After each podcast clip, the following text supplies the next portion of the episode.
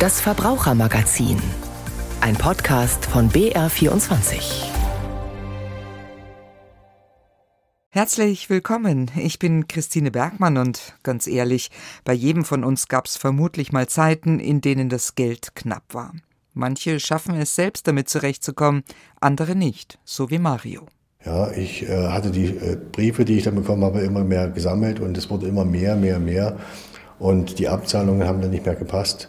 Und deswegen bin ich dann auch wohnungslos geworden und äh, bin richtig reingerasselt in die Schulden. Doch dann hat er alles richtig gemacht. Er hat sich professionelle Hilfe geholt bei der Schuldnerberatung. Ah, die Frau Brümmer bedeutet mir sehr viel. Die Arbeiterwohlfahrt ist sowas von gut gewesen zu mir. Ich habe nur, nur gute Erfahrungen. Inge Brümmer ist die Leiterin der Schuldnerberatungsstelle der Arbeiterwohlfahrt und des DGB in München. Und mit ihr habe ich über die Schuldnerberatungswoche gesprochen, die gerade zu Ende gegangen ist. Warum machen Sie die Aktion? Die Schuldnerberatungswoche ist eine wichtige Möglichkeit, um auf Probleme aufmerksam zu machen, auf Bedarfe aufmerksam zu machen, die in unserer Gesellschaft existieren, aber oftmals so nebenbei laufen und gar nicht von der Bevölkerung wahrgenommen werden, aber im Grunde Probleme ansprechen, die jeden Menschen treffen können.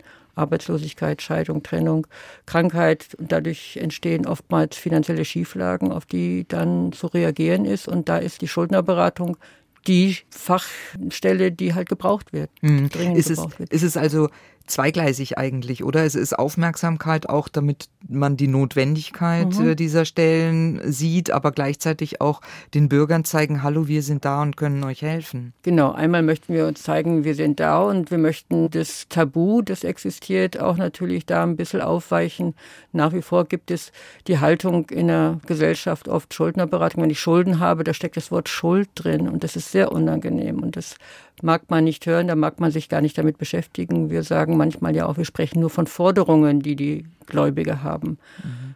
Trotzdem ist der Begriff Schuldnerberatung einfach belastet. Und Merken Sie das auch bei den Menschen, die zu Ihnen kommen, dass die sich schwer tun, eben weil sie sich schuldig fühlen? Ja, ganz oft. Also die Menschen versuchen lange alleine zurechtzukommen mit dem Problem, weil sie sich schuldig fühlen, weil sie sagen, hätte ich doch, hätte ich doch anders gehandelt, hätte ich das gemacht oder hätte ich den Arbeitsplatz nicht aufgegeben oder hätte ich nochmal einen Nebenjob gemacht und all die Sachen werden überlegt und das kommt dann bei uns, na, wenn die Menschen nach langer Zeit dann irgendwann doch den Weg zu uns gefunden haben, kommt das zur Sprache.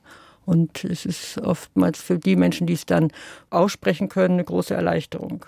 Hm, ist auch in gewisser Weise ja eine psychologische Hilfestellung, ihnen diese Schuld zu nehmen. Ne? Ja, das ist auch ein Teil unserer Arbeit, dass wir psychosoziale Unterstützung bieten, dass wir, wenn die psychische Belastung so groß ist, dass sie wirklich krankhaft wird, dass wir dann auch vermitteln an entsprechende Hilfestellung, weil das können wir dann im Endeffekt nicht in dem Ausmaß leisten, dass wir dann auch psychologische Beratung geben. Mhm. Was sind denn die Hauptursachen für Menschen, dass sie sich überschulden? Sie haben, glaube ich, ein paar schon angesprochen. Trotzdem vielleicht noch mal, was mhm. ist so das Wichtigste?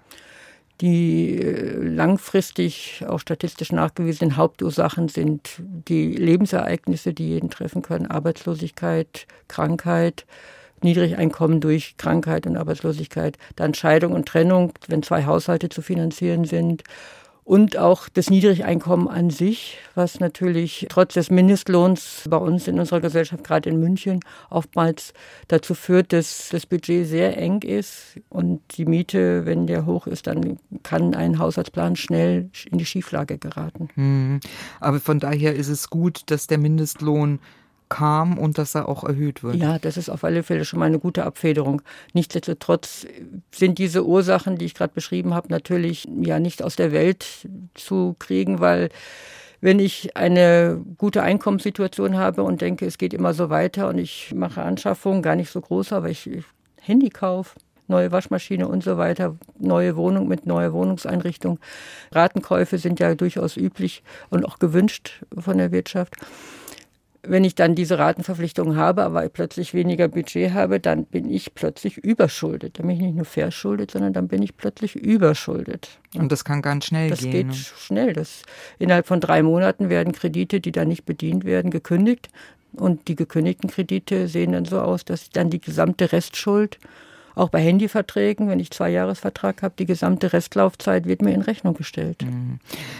Aber nochmal auf die Ursachen und mhm. das, den Umgang damit. Also ist es denn wirklich so, dass die meisten durch so eine lebensverändernde Ereignis in diese Phase fallen und nicht so wie ja das Vorurteil vielleicht mhm, oft mhm, herrscht, mhm. dass sie halt einfach zu viel Geld ausgeben und dass sie zu viel wollen und dass die Konsumneigung zu hoch ist. Es ist natürlich nicht ganz scharf zu trennen voneinander. Es ist natürlich so, dass unsere Lebenswelt überall Konsumanreize setzt ohne Ende und dass wenn ich mich einigermaßen wohlfühlen möchte und mir was Gutes tun möchte, auch das ein oder andere Mal vielleicht Ausgaben gemacht werden, die bei Licht betrachtet nicht sehr vernünftig waren. Aber wenn ich darauf hoffe, und der Mensch lebt oft vom Prinzip Hoffnung, dass ich das schon hinkriege, dass ich im nächsten Monat mehr verdiene, dass ich Überstunden mache, dass ich da ja eine Auszahlung, Steuerrückzahlung bekomme und so weiter und dann sage, das kann ich mir trotzdem leisten. Das sind dann so die Situationen, man sagt, hätte ihn vielleicht nicht gebraucht, wäre nicht notwendig gewesen. Und natürlich gibt es auch Menschen, die wirklich extrem leichtsinnig sind im Konsumverhalten, was aber auch durch Online-Einkäufe mittlerweile sehr, sehr einfach gemacht wird. Da wird nicht viel geprüft, was hat derjenige an Einkommen.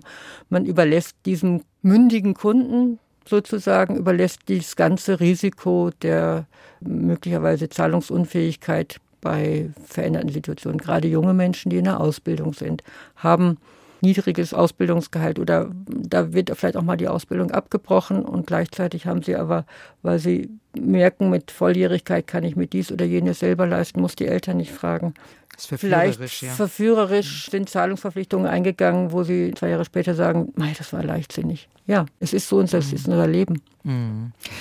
Wann kommen die Menschen zu Ihnen? Gibt es da irgendwie einen Auslöser und ist das in der Regel rechtzeitig?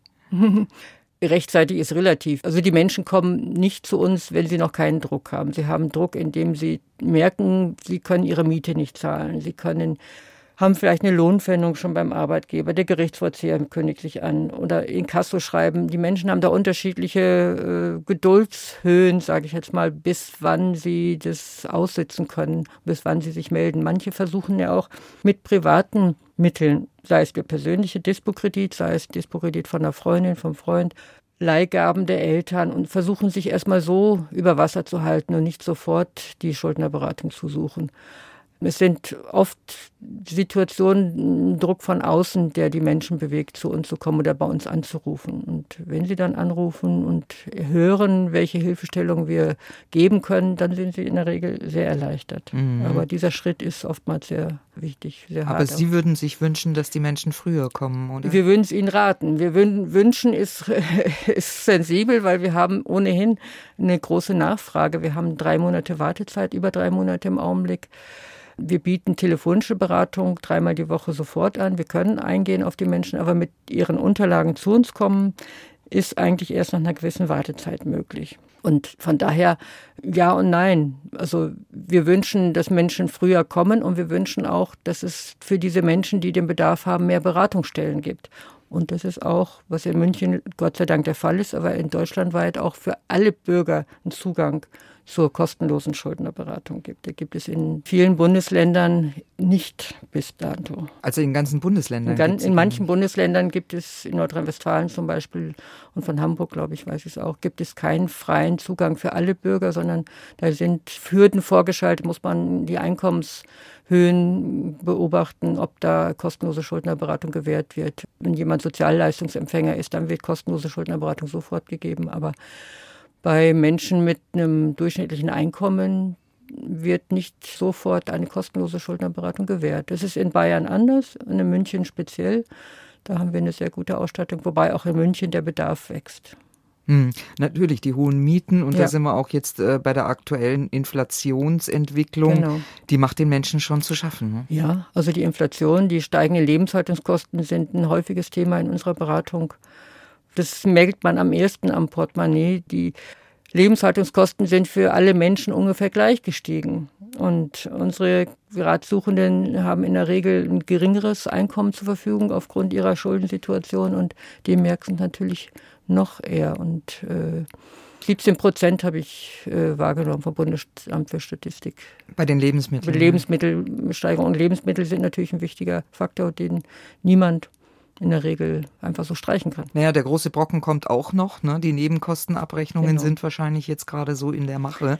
Das wird bald kommen. Ja. Was mache ich denn, wenn da eine Nachforderung kommt, die mich völlig aus dem Gleichgewicht bringt? Ich sollte in jedem Fall, egal um welche Schulden es geht, mit dem Gläubiger, der die Forderung an mich stellt, in Kontakt treten und meine Situation schildern und sagen, wie mein Einkommen ist und mich auch vielleicht informieren. Es gibt da auch bundesweit gute Homepages zur Schuldnerberatung, dass ich erfahren kann, wo ist die Grenze, wo kann ich gefändet werden, wo kann mir jemand von meinem Einkommen was nehmen. Die wird ab 1. Juli liegt die Fändungsgrenze für Alleinstehende bei 1400 Euro netto.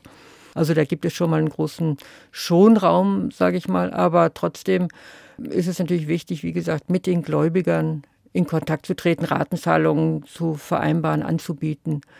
Das ist egal, ob das Finanzamt, ob Stadtwerke, ob äh, sonstige Gläubiger in der Regel möglich.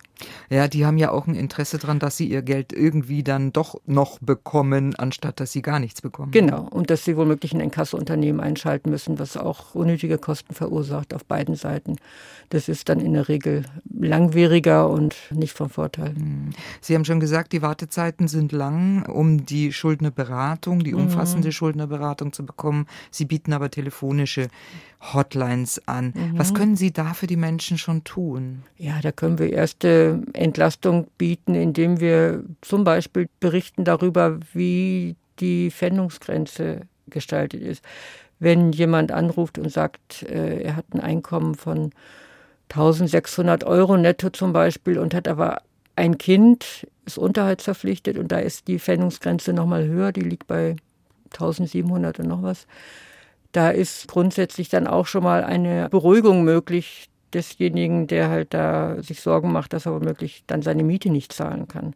Also wir fragen in der Telefonberatung ganz speziell ab, wie hoch sind Ihre Schulden, wie hoch ist Ihr Einkommen, haben Sie Unterhaltsverpflichtungen. Aus diesen drei Abfragen können wir im Grunde schon uns ein Bild machen, wo sind Gefahren da. Gibt es schon Gerichtsvollziehertermine, sind schon Forderung überhaupt tituliert, ist eine Frage. Das heißt, gibt es gerichtlich festgelegte Forderungen?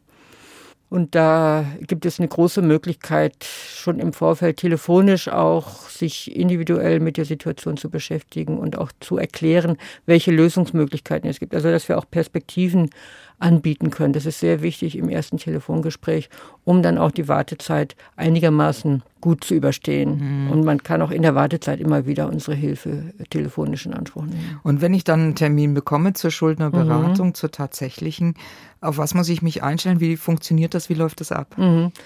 Grundsätzlich erheben wir erstmal die Rahmendaten dieser Ratsuchenden, um zu wissen, wie eben die Risiken sind, gefändet zu werden wir müssen erstmal fragen, erstmal nach den Ursachen der Verschuldung, nach der beruflichen Situation und natürlich dann auch, dass wir erstmal beim persönlichen Kennenlernen den Klienten erzählen lassen, wie es zu der Überschuldung gekommen ist und dann im Einzelnen auch Perspektiven aufzeigen, wie wir eine Schuldenregulierung uns vorstellen können.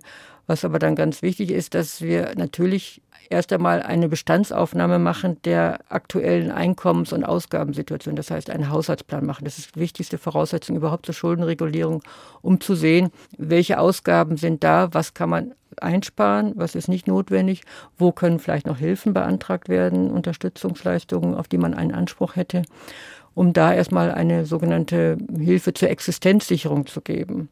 Möglicherweise gibt es eine Zuzahlung, wenn man ein niedriges Einkommen hat, eine Zuzahlung im Rahmen des Bürgergeldes, um das Einkommen aufzubessern.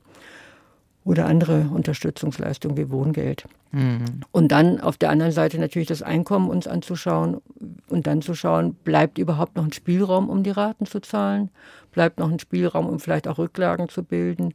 Oder ist da vielleicht tatsächlich das Budget so eng, dass erstmal äh, bestimmte Dinge gekündigt werden müssen, Versicherungen gekündigt werden müssen? Und das ist im Vorfeld, bevor wir uns überhaupt mit der Schuldenregulierung beschäftigen, der wichtigste Ansatzpunkt. Mhm. Haben Sie auch langfristig eine Erfahrung, die Menschen, die zu Ihnen kommen, wenn sie das durchlaufen haben, wenn die Schulden im Griff sind, dass sie dann auch besser, wirklich auch langfristig gut zurechtkommen? Oder haben Sie viele Wiederholungstäter, wenn ich es mal so in Anführungszeichen sagen darf? Also wir haben Menschen, die haben nach wie vor Probleme mit Schulden, auch wenn wir zum Beispiel ein Insolvenzverfahren mit den Klienten vorbereitet haben und das Insolvenzverfahren läuft, kommt es durchaus vor, aufgrund der persönlichen Situation, dass neue Schulden wieder auftauchen, zum Beispiel durch erneute Arbeitslosigkeit, Rückforderungen vom Jobcenter. Das sind dann wieder Schulden, wenn man die Arbeit aufgenommen hat, wird für den Monat, wo man die Arbeit begonnen hat, eine Rückforderung äh, zwingend. Das passiert. Wir haben keine Statistik darüber, wie viele Leute dann wirklich mit ihrem Geld zurechtkommen und wie sie zurechtkommen.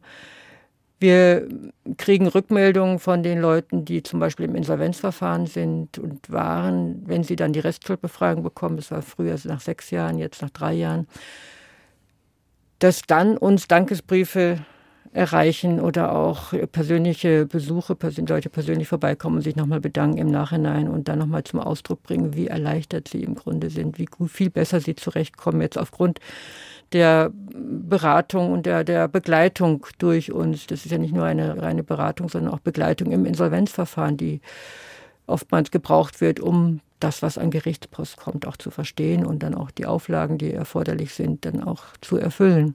Mhm. Aber im Grunde haben wir viele positive Rückmeldungen am, am Ende der Zeit. Mhm.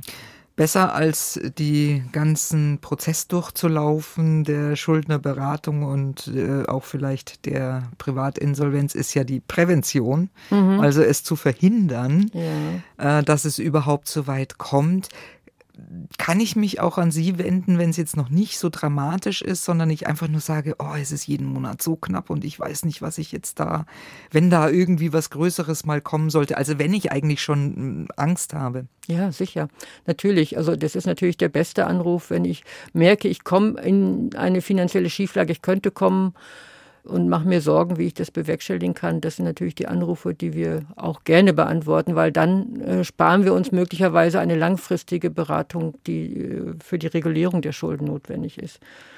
Manchmal lassen sich trotzdem trotz der vorsorglichen Anrufe auch dann äh, die Schulden, die Überschuldung nicht vermeiden. Aber es kann zur Beruhigung desjenigen doch führen, wenn er weiß, wenn es jetzt wirklich zur Trennung kommt, zum Beispiel so ein Anruf hatte ich vor Jahren mal, dass der Ratsuchende, der nicht schlecht verdient hat, wusste, die Trennung steht bevor, zwei Wohnungen sind notwendig und wie mache ich das dann? Unterhaltszahlungen habe ich dann zu leisten. Ich komme in die Schieflage, ich kann meine Kredite dann nicht mehr bedienen. Das war schon mal eine wichtige Maßnahme, dass wir da äh, das steuern konnten und mit ihm darüber reden konnten, wie er dann sich zu verhalten hat. Die Überschuldung vermeiden konnten wir nicht, weil die Kredite waren nun mal da. Und das äh, war zwangsläufig, dass dann die Unterhaltszahlungen im Vordergrund standen, die Vorrang hatten, haben immer Vorrang. Und dann bleiben die Kredite erstmal auf der Strecke. Und da gibt es dann zu regeln. Was ist denn so der wichtigste Präventivtipp, den Sie haben? Präventivtipp auf alle Fälle, sich monatlich oder zumindest alle ja, halbe Jahr mal einen Haushaltsplan zu schreiben, die Ausgaben, die regelmäßigen mit den Einnahmen gegenüberzustellen und auch nicht zu vergessen, die jährlichen Ausgaben, die man da hat, die runterbrechen auf einen Monat und natürlich auch ein Haushaltsbuch, wenn es ganz eng wird, mal ein Haushaltsbuch zu führen, mal zu, aufzuschreiben. Was habe ich an regelmäßigen Ausgaben? Heutzutage hat man oftmals gar kein Bargeld mehr, um einzukaufen und man kriegt kein Gefühl mehr dafür.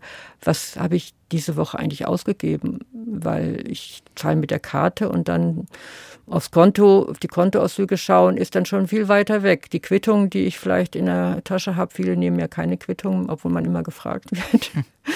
Und die Haushalts Bücher könnten viel helfen, auch schon mal einen Überblick zu gewinnen, wo kann ich sparen, wo kann ich äh, Ausgaben.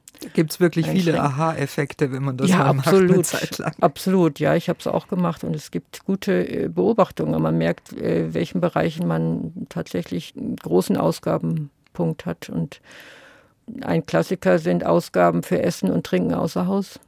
Da sind große Unterschiede möglich, wenn man das selber steuert, wenn man sich in die Arbeit was zu essen von zu Hause mitbringt, hm. zum Beispiel. Würden Sie sich mehr Wissen über Geld, Finanzen, hm. Haushalt äh, wünschen? Brauchen wir mehr ja, Wirtschaftsbildung? Ja, wir brauchen unbedingt mehr finanzielle Allgemeinbildung, sowohl in den Schulen, da ist es mittlerweile schon ein gewisses Bewusstsein vorhanden, aber die Zeit und der, der Lernstoff oftmals so überfrachtet, dass es kaum möglich ist, das auch noch regelmäßig unterzubringen. Es gibt Präventionsprojekte in Berufsschulen, die die Stadt München finanziert, das Projekt Cashless München. Das ist für junge Menschen sehr hilfreich. Die bieten grundständige Präventionsmaßnahmen an für Menschen, die gerade volljährig geworden sind. Auch ist das sehr wichtig. Aber grundsätzlich kann jede Altersgruppe in unserer Bevölkerung gut daran tun, wenn sie finanzielle Allgemeinbildung sich zum Thema macht. Also Volkshochschulkurse, wie schaffe ich mir einen finanziellen Überblick über meine Ausgaben, Einnahmen, wie gehe ich mit Versicherungen um, welche Rechte habe ich als Verbraucher, also die Verbraucherbildung ist, denke ich, etwas, was unsere Gesellschaft gut gebrauchen könnte. Wir sehen es ja bei den Veränderungen im digitalen Einkaufen, Online-Einkäufe, welche gesetzlichen Regelungen überhaupt da gelten. Das weiß ich oftmals gar nicht. Rücktrittsrecht, wie Laufzeiten von Telefonverträgen, 24 Monate. Was das bedeutet eigentlich, auf was ich mich da einlasse. Also all die Themen wären in einer regelmäßigen Verbraucherbildungseinheit gut. Verpflichtend, denke ich, kann man es kaum machen. Die Schule ist da der einzige Punkt, wo man es verpflichtend machen kann. Aber auch in späteren Jahren kann man es nur jedem raten, über Volkshochschulen und so weiter das wahrzunehmen. Damit Sie nicht in die Schuldnerberatung Damit Sie nicht in die Schuldnerberatung müssen. kommen müssen, so ist es, ja. Mhm. Herzlichen Dank, Inge Brümmer war das, die Leiterin der Schuldnerberatungsstelle der AWO und des DGB hier in München. Danke Ihnen. Bitte, gerne. Und Verbrauchermagazin hören hilft ja auch, sich zu informieren. Für heute war es das aber von uns. Am Mikrofon war Christine Bergmann.